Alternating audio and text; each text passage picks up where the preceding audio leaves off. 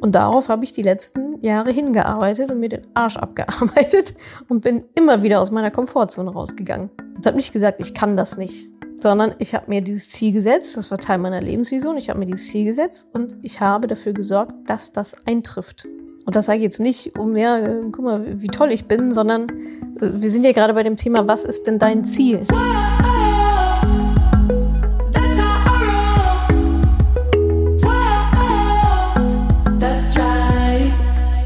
Salut, ihr Moneypennies und herzlich willkommen zu dieser Jubiläumsfolge. Es ist die 250. Podcast-Folge.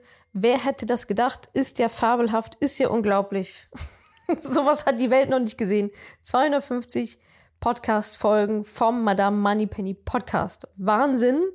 Ein großer Dank geht raus an mein ganzes Team, an euch, die das die ganze Zeit sich hier reinziehen, an mich, dass ich den Schmarrn hier auch immer noch mache. Und ja, zu dieser Jubiläumsfolge hört ihr jetzt eine neue Ausgabe des Money Calls. Und zwar hört ihr jetzt den Money Call im Juli, soweit ich weiß, dürfte das jetzt hier der für Juli sein. Das heißt, ich bin mitten in meiner Babypause. Stichtag oder genau Zeitraum ist Mitte Juli. Das heißt, entweder Küken ist geschlüpft oder kurz davor. Und diesen Money Call habe ich dementsprechend vorproduziert. Und ihr habt mir wieder einige tolle Fragen gestellt. Und zwar legen wir direkt mal los wie die Feuerwehr. Ich habe 90.000 Euro auf dem Konto. Was, was tue ich denn jetzt? was soll ich damit jetzt machen? Da mache ich mal eine kleine Rechnung auf. Dann, ich bin total Anfängerin im Thema ETFs. What's happening? Wie lege ich eigentlich los? Was muss ich machen? Wie wir Finanzen bei Madame Moneypenny managen, also die Business-Finanzen, ist jetzt nicht so spektakulär, ehrlicherweise. Dann eine Frage oder eine Problemstellung habe ich erhalten. Ich kann einfach nicht sparen. Ich versuche zu sparen, aber es klappt einfach nicht. Das Geld zerrinnt mir zwischen den Fingern. Was muss ich tun? Und dann hat mich noch Sabine gefragt, eine ehemalige Mentoring-Teilnehmerin, inwiefern meine Schwangerschaft ja vielleicht auch schon Veränderungen in mir hervorgerufen hat, verschiedene Denkweisen, verschiedene Ansichten. Und da erzähle ich so ein bisschen, ja, was diese Schwangerschaft mit mir gemacht hat bis jetzt und äh, welche ja, Konsequenzen ich vielleicht auch an der einen oder anderen Stelle daraus gezogen habe in meinem Leben. Also ganz viel Spaß mit diesem Money Call, mit der 250. Folge. Ich wünsche euch noch einen ganz, ganz tollen Sommer. Und dann hören wir uns ja, nächste Woche dann auch schon wieder bei der 251. Folge. Danke für eure Treue, ganz, ganz groß. Ganz liebe Grüße aus der Babypause. Hallo Natascha, ich habe gerade deine Story gesehen und jetzt dachte ich, mache ich es einfach mal, obwohl ich mir schon fast sicher bin, viel Antwort werde ich nicht bekommen, weil ich bin ganz neu auf dich gestoßen und habe jetzt ein paar Podcast-Folgen, die ersten, also ich habe bei der ersten angefangen, angefangen zu hören. Ich glaube, ich habe schon 20 oder 30 Stück durch. Und äh, ich habe schon gemerkt, du legst ganz viel Wert auf selber lernen, selber machen, selber tun bin ich auch nur in einer anderen Sparte wie du. Aber ich frage dich jetzt trotzdem, was mache ich, wenn ich 90.000 Euro einfach so auf dem Konto liegen habe? Und ich weiß, dass du jetzt denkst, oh mein Gott, wie kann sie nur? Aber ja, das war meine Frage. Ich wünsche dir alles Gute, dir und deinem Baby. Ja, was tun mit 90.000 Euro? Eine sehr gute Frage. Ich gehe mal davon aus, dass Notgroschen und so weiter alles steht. Du bist finanziell erstmal abgesichert, schuldenfrei, zumindest konsumschuldenfrei. Und jetzt sind diese 90.000 Euro also tatsächlich frei verfügbar und gammeln auf deinem Konto rum. Das erste, was ich mal machen würde, ich habe das jetzt mal für dich gemacht, ist mir mal auszurechnen, was kostet mich das eigentlich gerade? Und zwar gibt ja Inflationsrechner, könnt ihr einfach mal googeln, wenn ihr da 90.000 Euro eingibt. Inflationsrate liegt gerade bei 5%, sehr hoch. Wenn wir jetzt mal nur einen Zeitraum eingeben von fünf Jahren, überschaubar. Und fünf Jahre, ja, also gammelt bestimmt schon das ein oder andere Geld bei euch so auf dem Konto rum. Würde ich jetzt mal denken dann haben wir da eine zukünftige Kaufkraft, also aus den 90.000 Euro wird ein Wert in fünf Jahren von 70.000 Euro und ein bisschen. Innerhalb von fünf Jahren verliert ihr also, verliert euer Geld 20.000 Euro an Wert von diesen 90.000 Euro. So. Jetzt mache ich mal was ganz Fieses. Jetzt trage ich da mal zehn Jahre ein. in live quasi gerade. Zehn Jahren sind es dann noch 55.000 Euro. Herzlichen Glückwunsch, halbiert. Durch nichts tun. Durch, ich lege mein Geld lieber sicher aufs Konto. Und diese Sicherheit, die, diese gefühlte Sicherheit, ist das größte Risiko, was überhaupt eingehen könnt. Das ist, das ist Verlust. Das ist 100% Verlust. Das ist nicht mal ein Risiko im Sinne von, ein Risiko besagt ja noch, es gibt, es gibt eine Upside, aber es gibt keine Upside. So, und wenn wir jetzt mal dagegen halten, was könnte mit dem Geld denn eigentlich passieren? Wieder fünf Jahre angenommen, ihr würdet das investieren. Ich habe hier auch mal wieder einen Zinssatz von 5% angenommen. Drin sind sicherlich 9 bis 10 Prozent, ja, historische Rendite. Das heißt, da habe ich auch die Inflation schon wieder abgezogen. Da muss man ja fairerweise dann auf beiden Seiten machen. Das heißt, wenn wir hier mit einem Zinssatz von 5% rechnen, Inflation schon mit drin, Steuern und so weiter jetzt nicht, landest du bei 114.000 Euro innerhalb von fünf Jahren. Innerhalb von zehn Jahren sind das knappe ja, 146.000 Euro. So, und wenn wir jetzt mal bei den fünf Jahren bleiben, aus 90.000 Euro werden entweder 70 oder 114, dann ist das eine Differenz nach Adam Riese von ganz genau 44.000 Euro und das ist fast die Hälfte von den 90.000 Euro. Ja, kannst du es überlegen, ob, du, ob du lieber 20.000 Euro verlieren möchtest oder ordentlich was on top haben möchtest da drauf. Also durch dein Nichtstun, was du gerade fährst, ja, entgeht dir quasi die Hälfte dessen, was du gerade hast. 44.000 Euro ist die Differenz zwischen Wertverlust, wenn ich nichts mache, und Wertgewinn, wenn ich es vernünftig investiere. Ja, also was ist jetzt die Antwort auf die Frage? Investieren lernen. Ja, komm ins Mentoring, da zeigen wir es dir, bringen wir es dir bei und nicht, wir zeigen dir nicht nur, wie es geht, sondern wir sorgen auch dafür, dass du es auch machst. Und so werden dann aus deinen 90.000 Euro, jetzt mache ich nochmal, jetzt treibe ich das Ganze nochmal ein bisschen weiter. Viele von euch haben ja immerhin einen Anlagehorizont von, keine Ahnung, 30 Jahren oder so. Und da gehen wir dann schon so in die Hunderttausender Richtungen, wenn wir mal sagen 35 Jahre. Ja, nach 35 Jahren bei einem Zinssatz von 5% seid ihr dann bei einer knappen halben Million Euro. Steuern und so weiter gehen dann natürlich noch runter, aber die zahlt ja nur auf die Gewinne.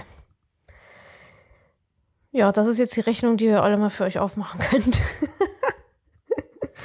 genau, also was soll ich damit machen, wenn alles andere abgedeckt ist, wenn du keine, äh, keine, keine Konsumschulden hast, wenn der Notgroschen steht, wenn sonst alles andere auch einigermaßen läuft? Dann alles investieren und zwar so schnell wie möglich. So schnell wie möglich, am besten mit einer Eimeranlage oder halt einem Sparplan, der aber auch nicht so super lange läuft. Denn je früher das Geld investiert wird, desto besser. Und ja, das zeigen wir dir super gerne im Mentoring, wie das denn geht. Fehlerlos mit langfristiger Strategie, sodass du nicht trotzdem aus deinen 90.000 Euro leider weniger machst, weil du vermeidbare Fehler begehst. Was ja auch mal passieren kann. Hallo, hier ist Claudia. Ich bin jetzt ganz neu auf deiner Seite und eigentlich interessiert mich, wie man in die ETFs einsteigt. Das würde ich nämlich gerne mal tun.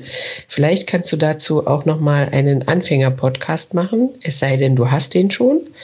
Und dann wäre es schön, wenn du mir verrätst, wo ich den finde. Aber ich denke, da es ja immer neue Einsteiger gibt, ist das bestimmt auch ganz praktisch, da die wichtigsten Dinge, die man zu beachten hat, nochmal zusammenzufassen. Ja, das war es eigentlich schon. Ich wünsche dir ganz viel Glück mit deinem Baby und ja, freue mich, deinen Podcast zu hören. Bis dann. Tschüss. Ja, also erstmal herzlich willkommen. Und Anfängerin zu sein ist sehr, sehr schön, denn das heißt, man darf etwas Neues lernen.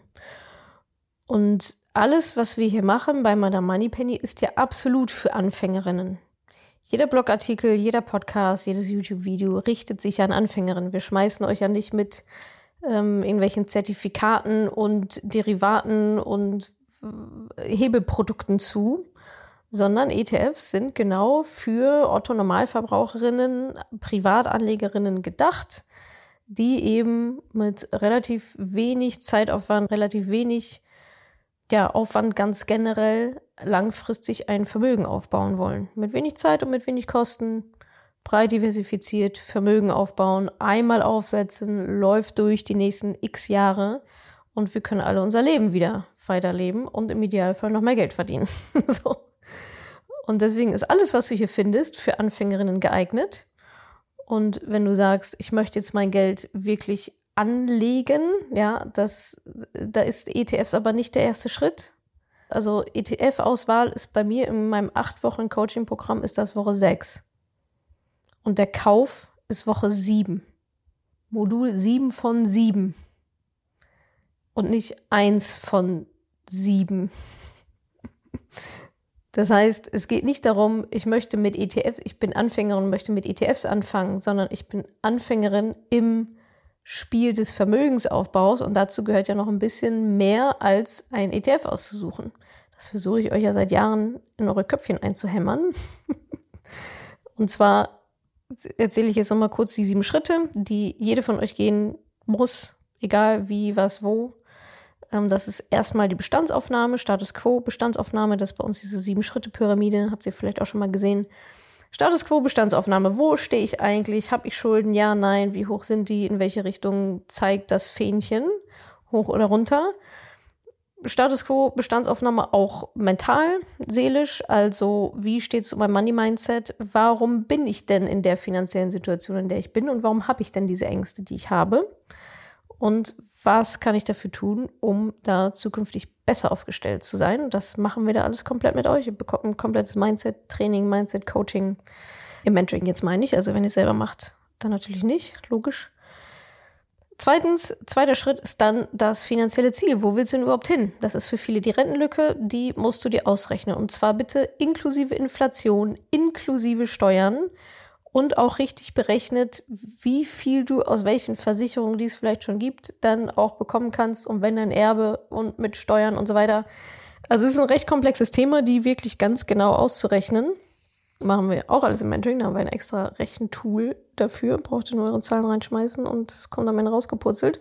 So oder so musst du halt wissen, was ist denn mein Ziel, wo will ich denn finanziell hin, wie viel Geld brauche ich denn an Tag X, wenn ich in Rente gehe, wie fett muss meine Gans sein, damit ich von den Eiern leben kann. Das ist ja immer so unser Gleichnis. Dabei ist die Gans deine Investition, dein, ja, jetzt in deinem Sprech-ETF sozusagen. Ja, also wie fett ist das? Wie viel liegt da drin? Und die Eier ist dann eben das, was du dir da jährlich oder monatlich oder wie auch immer du das machen möchtest, davon abnimmst. Ohne natürlich die Gans zu töten, sondern nur den Überschuss. Den verkonsumieren wir nur idealerweise. So, dann sind wir bei Schritt, Schritt drei, deine Strategie. Das ist dann der Weg zu deinem Ziel. Du hast jetzt also, weißt jetzt, wo du stehst, weißt, wo du hin willst. Jetzt ja die Frage, wie komme ich dahin? Das passiert dann im dritten Schritt, den eine Strategie auszuarbeiten. Auch da gibt es eine ganz bestimmte, die wir im Mentoring natürlich verfolgen. Dann Schritt vier, super, super wichtig, meist vergessen, also alle die anderen drei Schritte werden auch meist vergessen, aber äh, Risiko umso schlimmer, wenn man es vergisst. Wie viel Risiko willst du eingehen? Wie viel Risiko musst du eingehen, auch um dein Ziel zu erreichen? Äh, wie viel Risiko kannst du eingehen, auch mental? Und das kann man auch sehr genau bestimmen, wie hoch deine Risikobereitschaft ist. Auch am liebsten, so wie wir es auch machen, anhand eines psychologischen Profils. Und daraus ergibt sich dann schon Schritt fünf, nämlich der Plan. Da kommt dann mit dem, was du bisher gemacht hast, Status quo, Ziel, Strategie, Risiko, purzelt am Ende dann ganz automatisch ein Plan heraus nach unserer Schablone, die du bei uns bekommst. Und das ja, ist dann eben das, was du tun musst, um an dein Ziel zu kommen. Das heißt, ganz konkret, nach welcher Portfoliostruktur investierst du, um dein Risiko abzubilden und um dein Ziel zu erreichen. Und dann Schritt 6. Schritt 6, da geht's dann an die Produkte. Welche Produkte bringen dich denn überhaupt an dein Ziel? Und was sind eigentlich die Auswahlkriterien dieser Produkte, zum Beispiel von ETFs? Da gibt es ja eine Handvoll Sachen, auf die man achten sollte. Auch in einer gewissen Hierarchie, in einer gewissen Reihenfolge. Manche Kriterien sind wichtiger als andere. Und äh, genau, da schaust du dann eben genau, welche Kriterien das sind. Also die bekommst du von uns.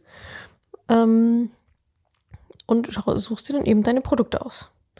Und dann Schritt sieben von sieben, da sind wir ganz oben in der Pyramide. Da geht's dann um den Kauf. Also Sparplan einrichten, Eimeranlage machen, das alles umzusetzen, wofür du denn die letzten sechs Wochen gearbeitet hast im Mentoring oder auch nebenher, äh, wenn du es nicht im Mentoring machen willst. Aber Schritt sieben ist dann, dann erst der Kauf. Und da kommt dann alles so zusammen. Und dann hast du wirklich eine extrem schöne, solide, langfristige Vermögensplanung gemacht und fühlt sich definitiv nicht mehr als Anfängerin. Ja, am Anfang bist du natürlich Anfängerin, das ist auch gut so. Und schau da einfach, dass du einen Schritt nach dem anderen gehst. Wie gesagt, wenn du dabei Unterstützung gerne hättest, wenn du es einmal richtig machen willst, dann komm gerne zu uns ins Mentoring.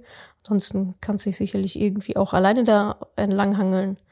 Ist dann zeitaufwendiger und fehleranfälliger. Aber so die sieben Schritte, das sind so die Findet ihr übrigens auch auf der Mentoring-Seite madamoneypenny.de slash mentoring. Da seht ihr die Pyramide, das ist die Struktur, die jeder einfach durch, ach so einfach in die jeder durchlaufen muss, meiner Meinung nach. Also ich habe mir diese Struktur ausgedacht und so machen wir das dann natürlich auch im Mentoring. Genau. Hallo Natascha, hier ist Kerstin und du hast ZZ nach Fragen für deinen Money Call gefragt und da fällt mir tatsächlich eine Frage ein. Ich nutze zum Beispiel für mein Business und meine Finanzen das Profit First System und YNAB in Klammern You Need a Budget als Finanzsoftware. Und meine Frage wäre jetzt, wie organisiert ihr bei euch im Unternehmen die Finanzen? Machst du das alleine oder macht das der Steuerberater? Habt ihr da auch so eine Art System und arbeitet ihr auch mit Budgets? Das äh, würde mich sehr interessieren.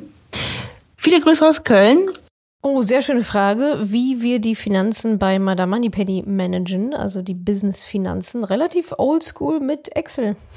Ehrlicherweise, also Kontoauszüge, Excel, da schaue ich mir an. Ich schaue ausschließlich dabei auf den Cashflow, was bei uns auch relativ easy ist, weil Umsatz mehr oder weniger gleich Cash ist, es sei denn, jemand zahlt in Raten. Aber wir haben ja keine großartigen Zahlungsverzögerungen oder so. Wir haben auch sehr, sehr wenige, also extrem wenige Retouren. Das heißt, es ist, also was reinkommt, ist es dann halt auch. Und damit kann man sehr, sehr gut planen. Und dann machen wir eine normale Aufstellung. Ja, Einnahmen, Ausgaben quasi, Steuern und so weiter. Äh, dann ziehe ich das alles ab, gucke mir meine Kennzahlen an, die für mich entscheidend sind. Das ist Cashflow. Das ist genau, was an Steuern abgeht so dass ich das in gewisser Weise planen kann, was da vielleicht noch offen ist. Brutto, Netto, Umsätze, Gewinne, EBIT, EBIT da, da schaue ich mir an.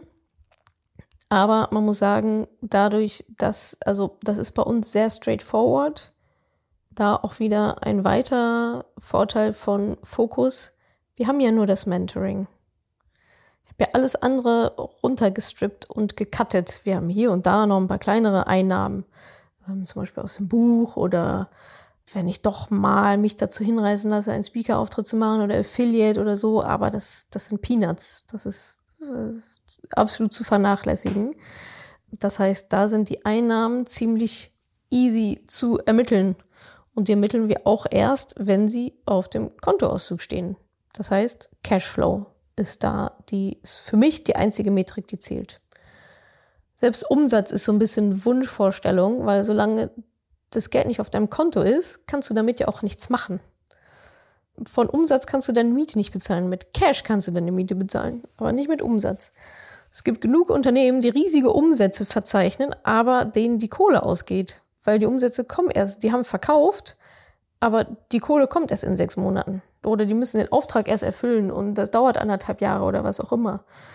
Wo es also, also Unternehmen, die sehr Cashflow-intensiv sind, schon am Anfang, ja, wo erstmal rein investiert werden muss, wo der aktuelle Cashflow quasi wieder den nächsten finanzieren muss. Das ist deutlich komplizierter.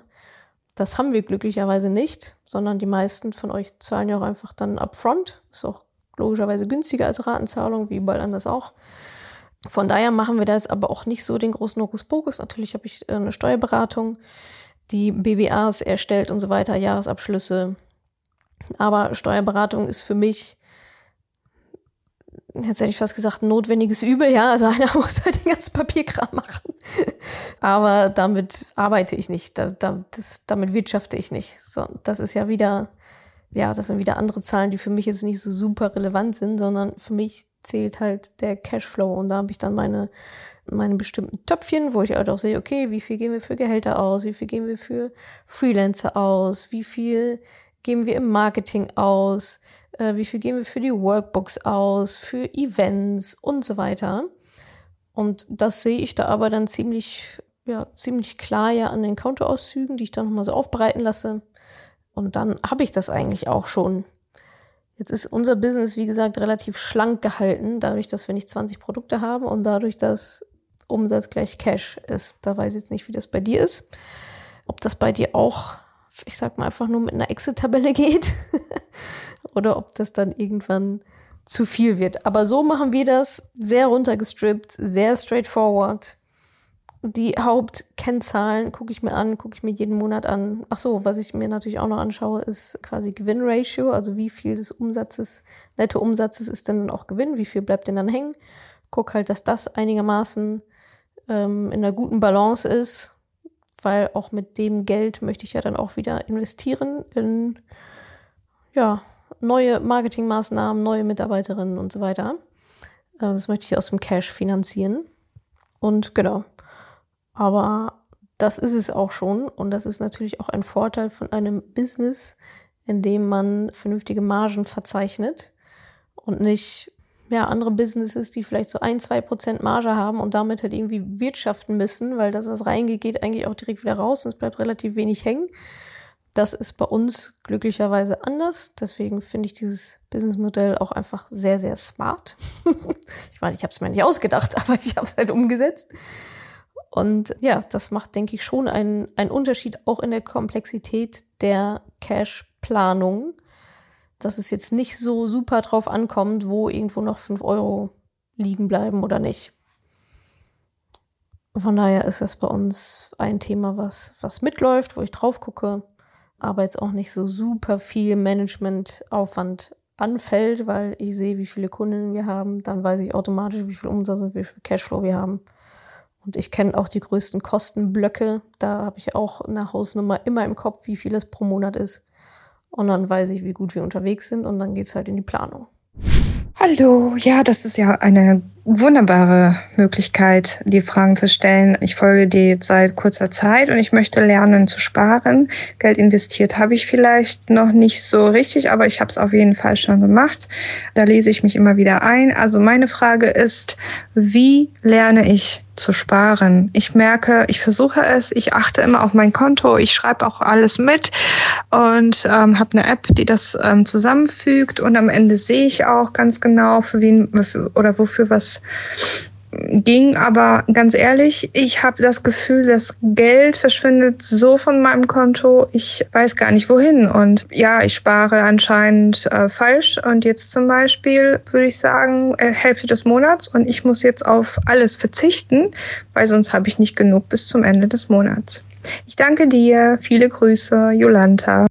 Ja, ich kann dir ganz genau sagen aus deiner Erzählung heraus, wo der Fehler liegt warum du nicht sparen kannst so gut, obwohl du dich bemühst.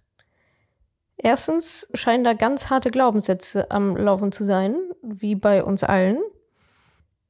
Sowas wie Geld zerrinnt mir zwischen den Fingern. Da fängst du es wahrscheinlich direkt an zu nicken und einige andere auch. Ich kann es nicht festhalten, Geld zerrinnt mir zwischen den Fingern. So in der Art hast du es ja sogar formuliert. also da musst du ran an diese Glaubenssätze, weil solange du deine Einstellung zu Geld nicht änderst, solange du diese Glaubenssätze nicht aufräumst, limitieren und blockieren die dich immer wieder. Die steuern dein Verhalten. Diese Glaubenssätze steuern dein Verhalten. Und wenn ich durch die Gegend renne und sage, Geld zerrinnt mir zwischen den Fingern, Geld zerrinnt mir zwischen den Fingern, ja, natürlich zerrinnt es dir dann zwischen den Fingern. Aber der Anfangspunkt ist jetzt, diesen Glaubenssatz aufzuheben und nicht zu versuchen, krampfhaft zu sparen, weil es dir einfach nicht gelingen wird. Die Wurzel ist dieser Glaubenssatz und wahrscheinlich noch drei, vier andere. Ein, ein negativer Glaubenssatz kommt selten allein. Die kommen immer im Clan. Also, das ist schon mal Punkt eins. So, und das würde ich mal ganz am Anfang sowieso machen. Deswegen ist es ja bei uns im Mentoring auch in Modul 1. Ja, weil es einfach grundlegend ist, weil du nichts anderes machen musst. Also du brauchst gar nichts anderes versuchen, wenn du das nicht in den Griff bekommst. Deswegen kommt nämlich jetzt auch erst mein anderer Punkt in dieser Reihenfolge. Zweitens, du hast kein Ziel. Du hast kein Ziel, wofür du sparst. Ich will mal hier ein paar Euro und mal da ein paar Euro. Hm, ja, ob ich ja oder nein, weiß ich jetzt nicht. Gucken wir mal, wie viel bleibt denn so übrig am Ende des Monats. Da ist keine Struktur dahinter. Und eine Struktur kommt durch ein Ziel. Also zwei To-Dos für dich. Erstens Glaubenssätze aufräumen. Zweitens dir ein Ziel überlegen. Naja, überlegen. Also du musst es dir halt ausrechnen. Ja, also wofür sparst du denn? Warum bist du jetzt auf den Trichter gekommen zu sparen? Was ist jetzt deine Motivation dahinter? Was ist dein Ziel dahinter? Ja, es ist ein leichteres Leben, weil du immer wieder im Dispo bist und es Geld kostet. Also stresst es dich. Bereitet es dir schlaflose Nächte? Hast du Zukunftsängste? Bist du in einem Job gefangen, den du eigentlich nicht mehr machen möchtest, aber du kannst es nicht leisten zu kündigen, weil du nicht mal Notgroschen hast, beispielsweise? Hast du da noch Schulden irgendwo hängen und du wirst diese Schulden einfach nicht los, weil du es nicht hinbekommst, etwas von deinem Einkommen zu sparen, um diese Schulden abzuzahlen? Geht dir der Arsch auf Grundeis, wenn du an eine Rentenlücke denkst? Sollte es, weil höchstwahrscheinlich kennst du die ja gar nicht, aber sie ist da und sie ist höchstwahrscheinlich sehr, sehr groß, wie bei vielen, vielen anderen auch. Möchtest du deine Kinder absichern? Ja, möchtest du deinen Kindern nicht am Ende irgendwie auf der Tasche liegen oder möchtest du denn jetzt schon das eine oder andere eigentlich ermöglichen, was du aber gerade finanziell nicht hinbekommst, wenn du nicht sparen lernst? Das sind alles total schöne Gründe, sich mit dem Sparen auseinanderzusetzen sie sind auch alle sehr emotional und das ist halt das Wichtige daran. Ja, also du brauchst ein Ziel, was emotional ist. Sparen ist kein Ziel, Sparen ist eine Maßnahme. Du brauchst ein Ziel, warum du sparst, wofür du sparst. Das muss so emotional aufgeladen sein, dass es keinen Weg zurück gibt. Wenn ich an mein bis dato noch ungeborenes Kind denke, da, da gibt es keine zwei Optionen, ob dieses Kind finanziell abgesichert ist oder nicht das ist, das, die Frage stellt sich mir gar nicht. Das ist nicht ob, sondern das ist wie. Und jetzt sagen einige, ja, du hast ja auch leicht reden, du hast doch das Unternehmen gegründet und hier verkauft und da und so und was alles. Ja, was meint ihr denn, was meine Motivation dahinter war? Das ist genau das. Das ist ja nicht vom Himmel gefallen. So, natürlich habe ich mir schon früh überlegt, ich möchte eine Familie haben und wenn ich eine Familie habe, dann möchte ich Zeit dafür haben. Zeit, um ja, Zeit, die ich halt mit dieser Familie verbringen kann und so viel Geld, dass wir uns darüber keine Sorgen machen müssen. So. Und darauf habe ich die letzten Jahre hingearbeitet und mir den Arsch abgearbeitet und bin immer wieder aus meiner Komfortzone rausgegangen. Und habe nicht gesagt, ich kann das nicht. Sondern ich habe mir dieses Ziel gesetzt, das war Teil meiner Lebensvision, ich habe mir dieses Ziel gesetzt und ich habe dafür gesorgt, dass das eintrifft. Und das sage ich jetzt nicht, um ja, guck mal, wie toll ich bin, sondern äh, wir sind ja gerade bei dem Thema, was ist denn dein Ziel? Was ist dein Ziel dahinter? Und was ist dein emotionales Ziel dahinter? Und es muss so, also deswegen habe ich das gerade gesagt, es gibt nur Plan A. Es, es gibt nicht, es gibt gar nicht mal den Gedanken, dass das nicht klappen könnte. Das darf nicht nicht klappen. so. Es darf nicht nicht klappen. Es gibt keine andere Option. Entweder deine Kinder sind finanziell abgesichert oder sie sind nicht abgesichert. Null oder eins. Ein bisschen abgesichert geht nicht. Entweder du landest in der Altersarmut oder du landest nicht in der Altersarmut. Null oder eins. Ein bisschen Altersarmut geht nicht. Oder ein bisschen, bisschen finanziell unabhängig. Es gibt ein Prozess dahin, bis man es dann, bis man dann wirklich komplett da ist, sicherlich. Das ist ein gradueller Prozess. Passiert ja nicht von heute auf morgen, es sei denn, ihr gewinnt im Lotto. Aber ihr braucht, jede von euch braucht dieses Ziel, dieses emotionale Ziel und dann es runterzubrechen in Euro. Was heißt das jetzt? Was heißt, ich möchte meine Familie finanziell absichern?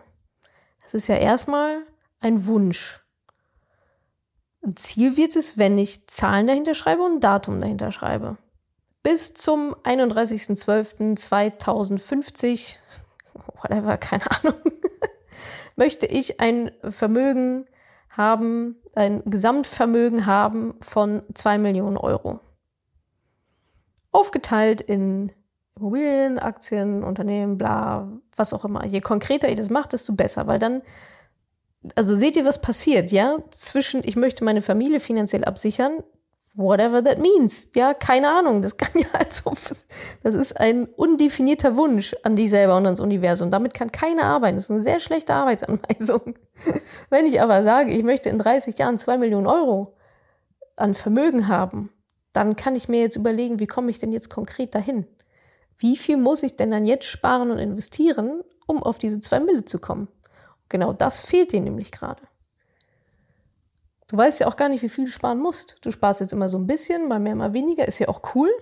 Aber es gibt ja auch eine Unzufriedenheit bei dir, sonst würdest du diese Frage ja nicht stellen. Es scheint ja noch nicht so richtig zu klappen. Und dafür verantwortlich sind deine Glaubenssätze. Also du bist dafür verantwortlich, niemand sonst. Du und deine Glaubenssätze sind auch Teil von dir. Und eben, ja, der, der fehlende Nordstern, an dem du dich orientieren darfst und der dir auch diese Orientierung und Hilfe auch gibt, wo du denn hin möchtest. So, ja. Und dann sind, dann ist das Sparen an sich nur eine Maßnahme. Dann, also, und Maßnahmen und Tools zum Sparen gibt es ja nun wirklich wie Sand am Meer. Das, das ist dann aber auch egal. Das, krieg, das kriegst du dann schon hin, ja. Du kriegst es dann schon hin, äh, mal alle 5-Euro-Scheine wegzusparen. Du kriegst es dann schon hin, dich selbst zuerst zu bezahlen und so weiter. Aber das ist dann erst, die Maßnahme kommt nach dem Ziel nach der Strategie und nach der Taktik, weil dann kommt erst die Maßnahme, plumpst die erst unten raus. Vorher ist die Maßnahme so im luftleeren Raum und du weißt überhaupt nicht, wofür du es tust und deswegen klappt es dann halt auch nicht. Und deswegen brechen Menschen das Sparen auch wieder ab oder auch andere Sachen wieder ab. Sport, alles Mögliche. Gesunde Ernährung, weil, pff, ja, wofür denn? Weil da die Ziele fehlen oder nicht genug, nicht klar genug definiert sind. Und finanzielle Ziele zu definieren, also ist auch schwierig, weil wir das da auch, ja, also was ist denn überhaupt möglich quasi? Wie, wie viel brauche ich denn überhaupt? Wie soll ich da jetzt eine Zahl hinschreiben? Ich verstehe schon, dass das schwieriger ist, als sein Wunschgewicht zu definieren. Aber nichtsdestotrotz ist es halt wichtig, das zu machen.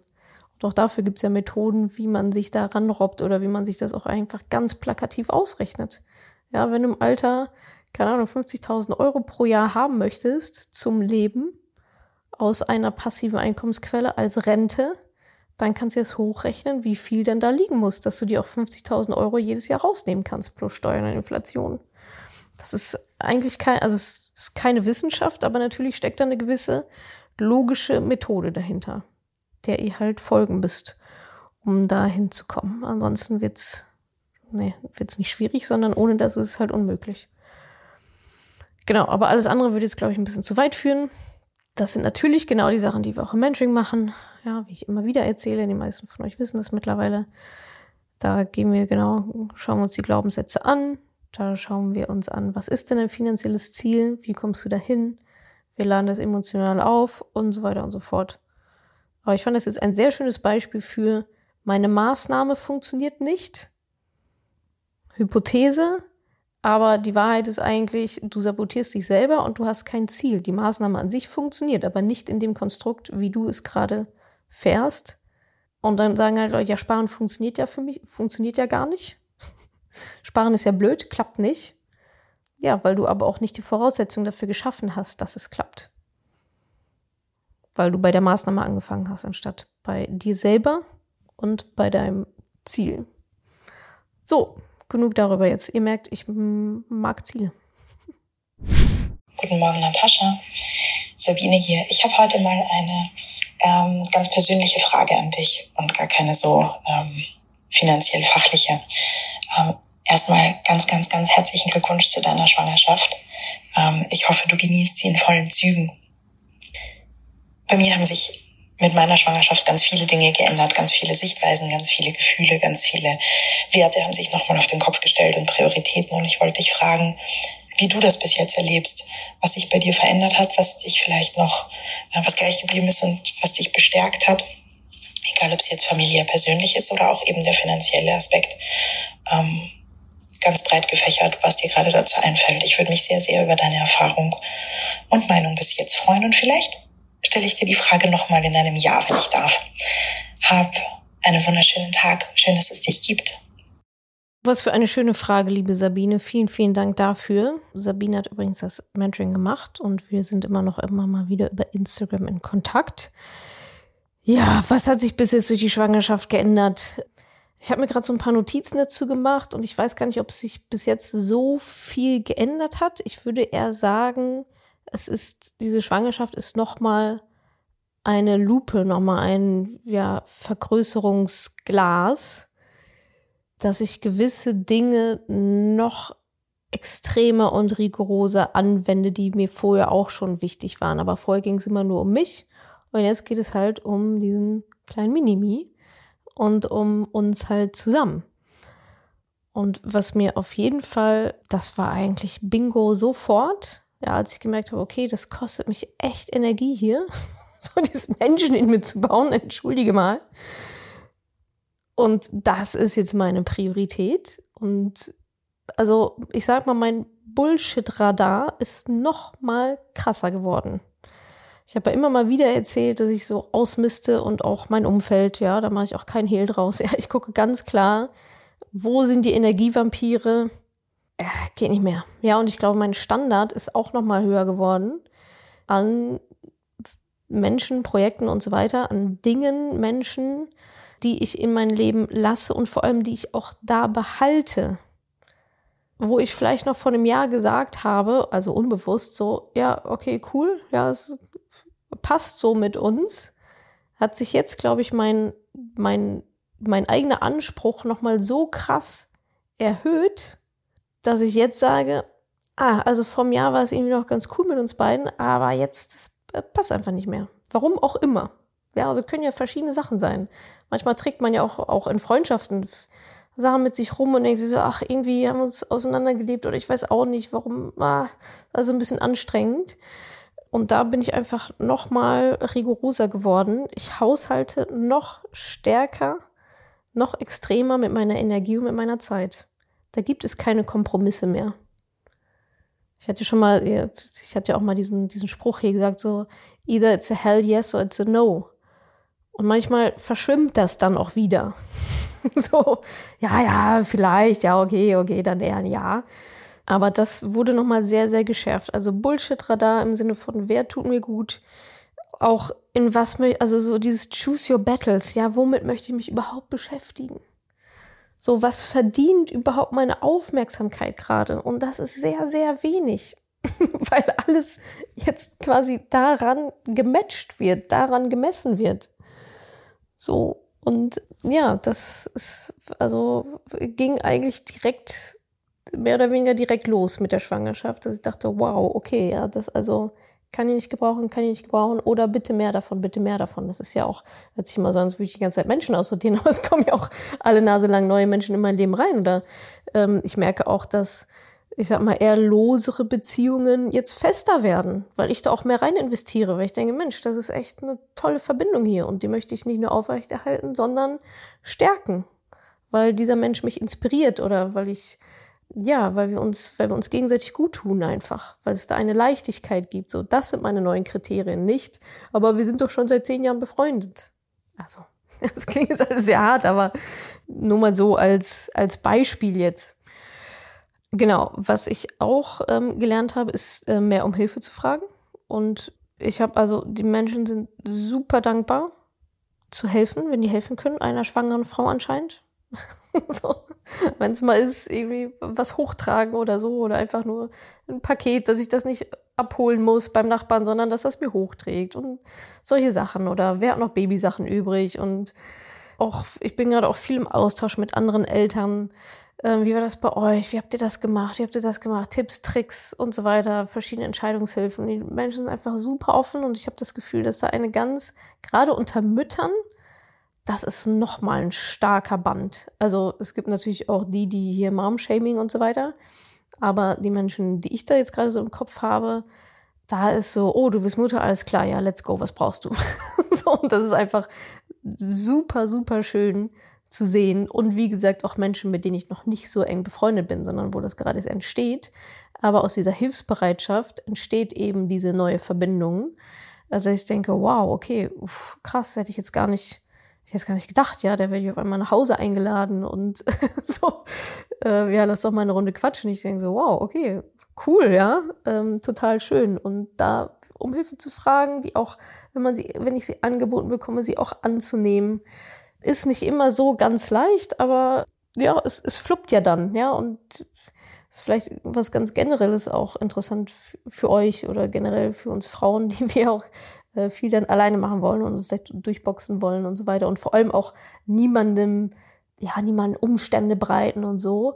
Die Menschen sind so happy, wenn sie helfen können. Ob mit Ratschlägen oder mit Tätigkeiten oder was auch immer.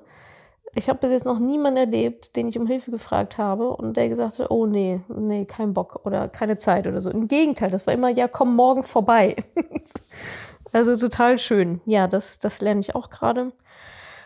Neue Freundschaften ergeben sich daraus, ähm, alte lösen sich auf. Ich glaube, das ist aber auch ganz normal. Ja, Menschen kommen und gehen. Das ist auch nichts, da ist auch nichts Schlimmes dran. Das ist ja für beide Seiten dann auch meistens, macht das ja auch, das ist ja auch cool, macht das ja dann auch Sinn. Aufräumen und ausmisten ist, glaube ich, ein großes, großes Stichwort. Also sowohl Wohnung, ich bin gerade hart im Nestbautrieb, beziehungsweise ihr hört den, das ist jetzt, glaube ich, Money Talk für Juli. Äh, ich nehme das jetzt gerade Ende März auf, weil wir äh, natürlich gerade hart vorproduzieren. Nestbau und so weiter, Wohnung ausmisten, Seele ausmisten, viel Coaching, viel reden, viel meine Muster hinterfragen, wie bin ich aufgewachsen, wie haben meine Eltern mich erzogen, was möchte ich davon übernehmen, was nicht, Familienleitbild erstellen, meine Rolle als Mutter definieren, Familienwerte und so weiter. Das ist, sind für mich jetzt natürlich aus der Persönlichkeitsentwicklung, aus dem Coaching alles keine neuen Themen, aber bekommen nochmal einen anderen Anstrich gerade und das ist super schön. Wertearbeit habe ich eh Ende letzten Jahres schon sehr intensiv gemacht, hatte ich glaube ich auch im Quartalsbericht erzählt. Also ja, aber dadurch hat das alles natürlich nochmal eine andere Einfärbung bekommen und auch nochmal eine andere Dringlichkeit. So, ja, wollte ich auch schon immer mal machen. Now is the time, so, ja. Baby kommt. Ob das Leitbild jetzt steht oder nicht, ist dem herzlich egal. Ja, und für mich war auch immer klar, jetzt zum Thema Arbeit und Familie, ähm, Vereinbarkeit, für mich war immer klar, dass wenn ich schwanger werden sollte, wenn ich eine Familie habe, möchte ich in der Position sein, in der ich mir aussuchen kann, ob und wie viel ich arbeite. Und die Rechnung ist bis jetzt erstmal ganz gut aufgegangen. Wie das dann am Ende wirklich wird, wenn der Knips dann auf der Welt ist oder die Knipsin, ich kenne das Geschlecht ja nicht, möchte ich auch vorher nicht wissen, kann ich euch jetzt nicht sagen. Ja, wie viel ich dann wirklich auch arbeiten möchte, weil ich sage, boah, Leute, ja, ich brauche mal hier wieder ein bisschen, ein bisschen was anderes als, keine Ahnung, Baby anstarren auch cool, aber ich möchte es mir aussuchen können. Und das ist eben ein Teil von Selbstbestimmtheit und Unabhängigkeit, sich diese Sachen aussuchen zu können. Und das ist für mich mit einer, also ein riesengroßer Luxus, den ich mir aber auch selber erarbeitet habe. Weil jetzt kommt, ja, ja, okay, also arbeitet die dann jetzt nicht? Aber die sagt mal was von Teilzeitfalle. Ja, die Teilzeitfalle ist auch real, liebe Leute, aber ich habe dafür gesorgt, dass sie für mich nicht real ist, dass sie für mich keine Rolle spielt die ist real. Ja, klar.